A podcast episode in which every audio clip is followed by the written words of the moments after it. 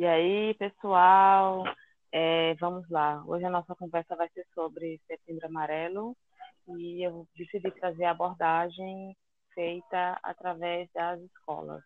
Como é que os alunos podem é, recorrer tá, dentro mesmo da sua instituição de ensino para procurar ajuda.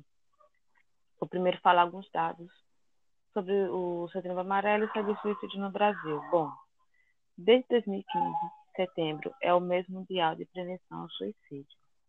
A campanha liberada pelo Centro de Valorização da Vida, o CVV, em parceria com o Conselho Federal de Medicina e a Associação Brasileira de Psiquiatria, é chamada de Setembro Amarelo. Bom, segundo o CVV, todos os anos cerca de um milhão de pessoas ao redor do mundo cometem suicídio e cerca de 60% das pessoas que o fizeram nunca se consultaram com um profissional de saúde mental ao longo da vida. No Brasil, segundo o Ministério da Saúde, em 20 anos o número de suicídios praticamente dobrou e é hoje a quarta maior causa de morte entre jovens de 15 a 29 anos. Um dado importante: os indígenas estão entre a maior população de risco. Os dados apontam ainda que as tentativas de suicídio são maiores entre as mulheres, porém, os homens apresentam 79% das mortes. Bom, agora eu vou falar com relação é, à escola. É, primeiro eu vou trazer aqui é, os sinais de alerta que o Ministério da Saúde sinaliza para a gente ficar atento, tá? Tanto é, a família como os profissionais de educação. Eles ficarem atentos aos jovens quando eles começarem a apresentar algumas mudanças ao longo aí é, da sua vida de estudante. É, a primeira são a diminuição do autocuidado. A pessoa já não se arruma, já não cuida mais da aparência, muitos ficam sem tomar banho. É, às vezes isso não é uma questão de rebeldia, isso é, uma questão, isso é um sinal aí de alerta para um possível problema é, psicológico. Outra coisa, isolamento social. A pessoa já corta o contato com amigos, já não sai, já não se diverte, prefere ficar no seu canto ali, quietinho, no máximo só sai de casa para estudar. Outra é, sintoma aí que devemos ficar atentos.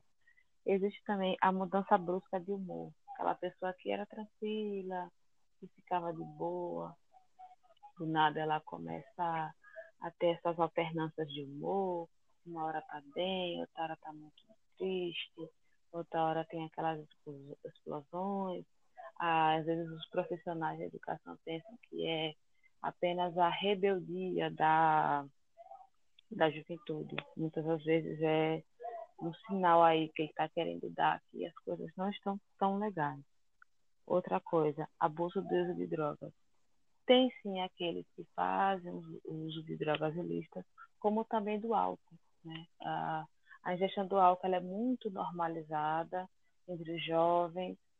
Então, se esses jovens começam a usar muito da bebida alcoólica, não só em festas, todo final de semana, às vezes até dias da semana, é uma coisa que temos que ficar atentos. Tem a automutilação, certo? Que quando começam a cortar os braços, aí tem muitas meninas que tiram as fotos para mostrar. Aí muitos pensam, ah, quer chamar atenção. Às vezes ali ela está sofrendo. E ela está querendo mostrar aquele sofrimento e muitos não entendem. E tem a falta de perspectiva no futuro.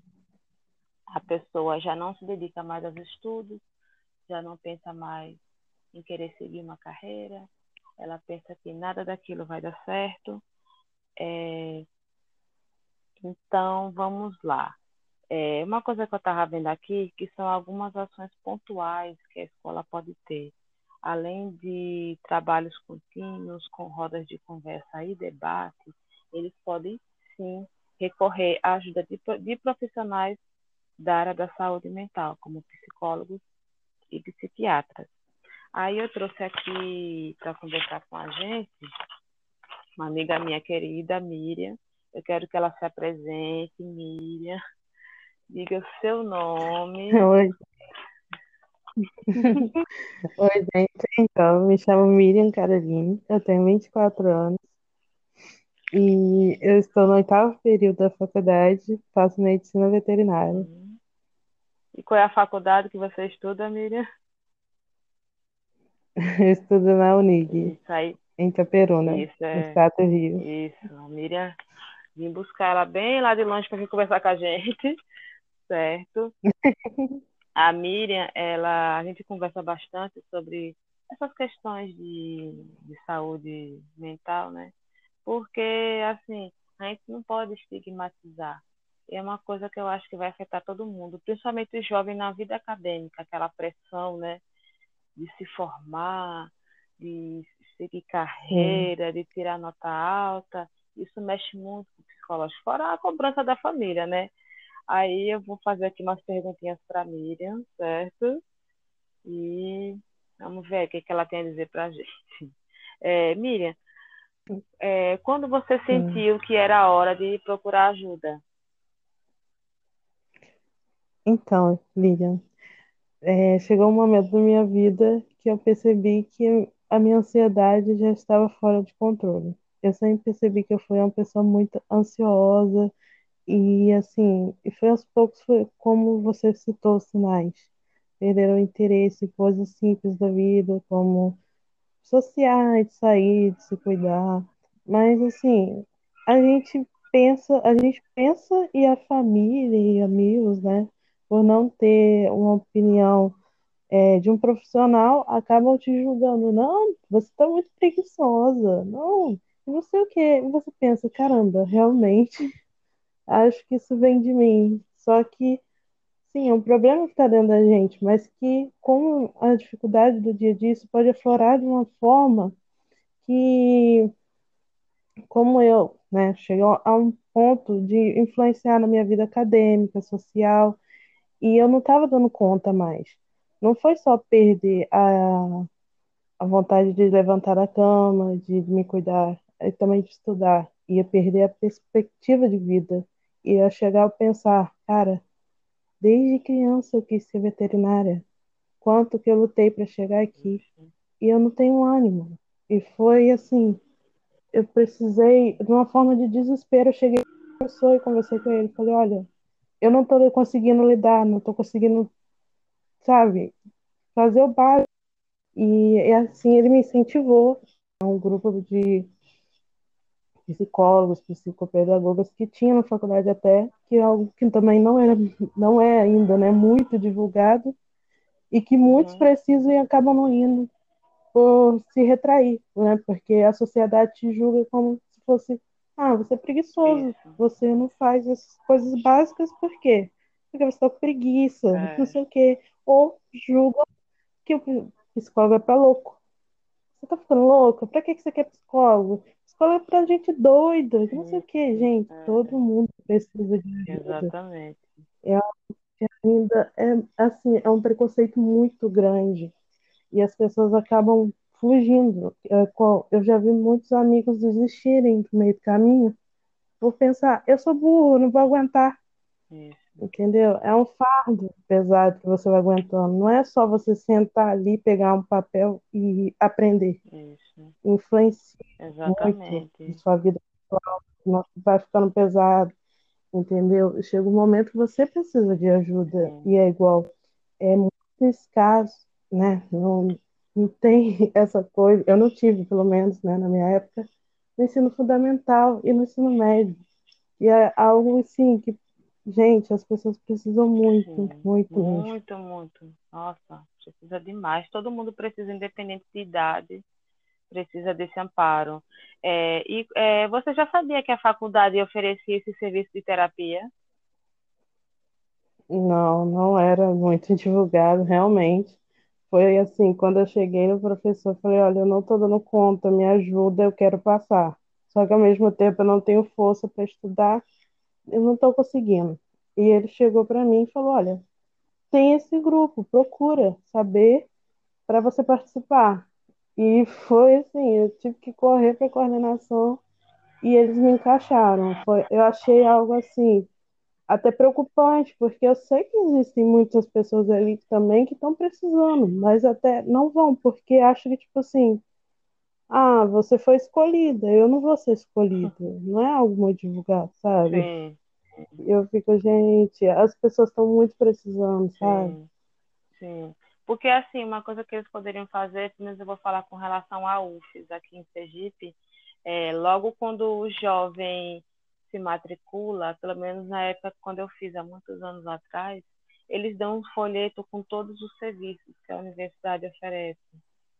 E dentre esses serviços Hum, tinha esse serviço de psicologia, que eu acho que tem que ser amplamente divulgado, porque é, o estudante, é, principalmente na, na faculdade, ele sofre muita pressão, porque é uma época muito importante da vida dele. Quer dizer, é ali que ele está traçando o seu futuro profissional, e isso mexe com a cabeça. E tem a cobrança da sociedade, a cobrança da família, a cobrança dos pais, entendeu? Então, é um serviço hum. muito importante.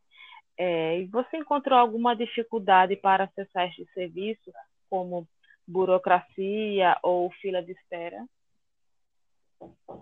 Não, até que não, porque chegou um momento assim que acho que ajudou também, né? Eu chegar e falar que eu praticamente um professor me- chegou a me encaminhar. Eu falei para eles, ó, esse professor falou que eu preciso urgentemente e eu preciso de entrar, porque eu sei que tem uma colega minha que não foi indicada por professor nem nada, mas que sim, teve uma burocracia, sim. Eles pediram que ela fosse a um psicólogo para constatar realmente que ela precisava daquele serviço ali. Certo. Então, achei meio também, sim, meio Foi errado bem também. tranquilo conseguir chegar até lá e ser atendida. É, apesar que é aquela coisa que a gente até comenta, é, às vezes é uma dificuldade da gente procurar ajuda Sim, também, quando a gente nessa exatamente. Às vezes é situação. a gente que dificulta, né? O serviço está lá e a gente que. É, sim, mesmo quando eu entrei, eu já cheguei a marcar e não ir, Ah, eu lembro dessa época. porque Eu lembro que você disse, "Ah, Lídia, hoje eu vou, e aí chegou na hora, não consegui ir. Eu não ia. Eu sempre tive essa mente também, sabe? É coisas que ficam martelando na sua cabeça, né? Que as Porque, pessoas é, dizem, não, ah, não dá para você resolver, porque assim, o problema da, do- da questão dos transtornos é, é porque ele ainda é tratado como uma coisa, ah, dá para resolver. Só que, gente, é uma doença. Porque, tipo, se você tem diabetes, você tem que ir ao médico, tem que tomar insulina. Se você tem um problema cardíaco, você tem que ir no cardiologista fazer um tratamento. E, infelizmente, ainda ah, os problemas mentais são tratados assim, desse jeito. Ah, é falta de Deus, é preguiça, dá para você resolver. sim, E eu ouvi muito que, que o médico vai só querer lhe entupir de remédio, mas se você está doente, você precisa da medicação, entendeu? As pessoas têm que parar com isso. Por isso que eu acho bem legal esse debate do setembro e que se estique para o ano todo. As pessoas têm que ter essa atenção, que é uma doença incapacitante. Eu conheço pessoas que se aposentaram, não conseguem trabalhar por conta disso, seja de um transtorno bipolar, seja de uma depressão profunda, seja de um transtorno de ansiedade. Então tá aí, gente. É uma doença, é um problema. É, a faculdade, quando você começou a acessar esse serviço, ela chegou a cobrar alguma coisa? Porque para quem não sabe, gente, a faculdade que a Miriam estuda é uma faculdade particular. Eles chegaram a cobrar algo pelo serviço? Não, eles não chegam a cobrar, não. A gente pode chegar a marcar qualquer momento e totalmente gratuito. Ah, é ótimo. Bom, é, e como é que você tem se sentido após as sessões de terapia na faculdade? Apesar de, às vezes, né, correr um pouquinho, ultimamente agora eu tô me dedicando mais e, assim, é um alívio, gente, sinceramente. É, é assim, a gente, ele põe realmente, né, igual você falou na sua cabeça, não, você resolve, senta, estuda, ou vai, trabalha, vai, levanta da cama. Não é assim. Hum. Às vezes precisa de um conselho, você precisa de uma orientação, de uma rotina. Isso tem me ajudado muito, principalmente fazer, feito né, o acompanhamento tanto com a psicóloga lá e a psicopedagoga. Ela me ajuda a, a ter essa rotina, a organizar. São coisas, às vezes, que eu penso assim, caramba, eu não imaginava como que eu ia conseguir fazer isso sozinha, né? Como as pessoas chegam, vai lá e resolve. Não, você precisa sim dessa orientação. Sim. Tem me ajudado muito. As minhas notas aumentaram demais. Eu estava com muita dificuldade, eu estava carregando matérias. Não sei se você lembra que eu até cheguei a comentar com você. Eu ficava pensando assim, gente, eu vou passar, Sim. eu vou ficar agarrada, Sim. eu vou ficar para trás, perder a minha turma. Não. Depois que eu passei aí, as minhas notas aumentaram muito. Eu estou conseguindo lidar com as matérias eu não estou carregando mais matérias. E assim, abre um caminho, tira um peso das nossas costas enorme. Faz toda a diferença você Faz buscar a terapia. Uhum. Certo. É, então, Miriam, obrigada pela sua participação. Eu vou só encerrar aqui, pessoal, é, com uma matéria do Ministério da Saúde, e existem quatro passos fundamentais para ajudar uma pessoa que está sob risco de suicídio. O primeiro, converse. É isso, é, eu canso de dizer. As pessoas dizem, ah, vamos para uma festa. Não, você sair, espairecer é bom, mas assim, eu vou falar por mim. Eu valorizo muito mais uma conversa, um desabafo. Claro que não troca a ajuda de um psicólogo, né? Então, busque um momento É, apropriado e um lugar calmo para conversar. Procure ouvir a pessoa sem julgamentos. Isso aqui é primordial. E indique serviços de apoio, tanto como a linha do CVV, que é o é, 188, como se caso você conheça algum serviço de psicologia gratuito que existem, você oriente a pessoa. Outra coisa, acompanhe, não fale só naquele momento. Mantenha contato para saber se a pessoa está se sentindo bem e o que está fazendo para se cuidar. Outra coisa, busque ajuda profissional. Incentive a a pessoa a buscar ajuda profissional e até, se possível, se ofereça para acompanhá-la ao atendimento. Como eu disse, existem serviços públicos disponíveis em todo o Brasil, como eh, os CAPs, certo? Você pode ir em unidades básicas de saúde e pedir alguma orientação. Tem serviços de emergência também. E outra coisa, proteja. Sim. Se perceber que há perigo imediato de ocorrência de suicídio, não deixe a pessoa sozinha e certifique-se de que a pessoa não tem acesso a formas de provocar a própria morte, como armas, pesticidas e medicamentos. Então, se você sabe que aquela pessoa ela está passando por momentos críticos, está com dificuldade, está tendo todos aqueles sinais que eu falei, alternância de humor, não está mais se cuidando, não tem mais perspectiva, fique ao lado ao máximo, ajude, não pare. Isso é uma coisa séria, gente. O suicídio é uma realidade. Não vamos tratar como tabu. Infelizmente acontece. E eu espero que não só em setembro, mas que durante o ano todo a gente fale sobre É, isso o ano todo. e ajude as pessoas. Miriam, muito obrigada por essa conversa. Eu agradeço. E que sirva de, e que sirva de incentivo, não só para estudantes, mas como profissionais. Né? Eu digo até por mim, porque eu conheço muitos colegas de trabalho que estão passando por problemas e que às vezes que a gente tem o nosso plano de saúde, não é o melhor do mundo, mas está aí, né? E assim, gente, vai lá, procura ajuda, marca uma consulta, que vocês não vão se arrepender. Busca. Se está precisando de ajuda, A- busque ajuda, viu?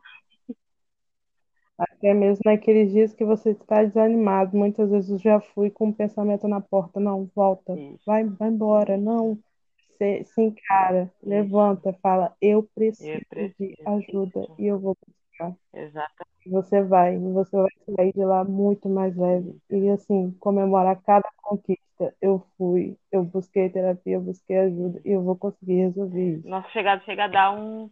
Quando a gente consegue, porque primeiro tem aquele travamento, quando a gente consegue, quando a gente sai do consultório com a outra Sim. pessoa, né? Sim, é algo também que não é muito falado, né? As pessoas acham que não, travamento é interno, é meu. Não, isso acontece, gente. E, mas quando a gente sai de lá, é, é a gente se sente muito mais leve. Até aquele poder, né? Costumo brincar. Isso, exatamente. Então eu vou encerrar por aqui a nossa conversa, viu, pessoal? Espero que vocês tenham gostado. Espero que tenha ajudado alguém. E é isso. Muito obrigada, Miriam. Eu agradeço novamente.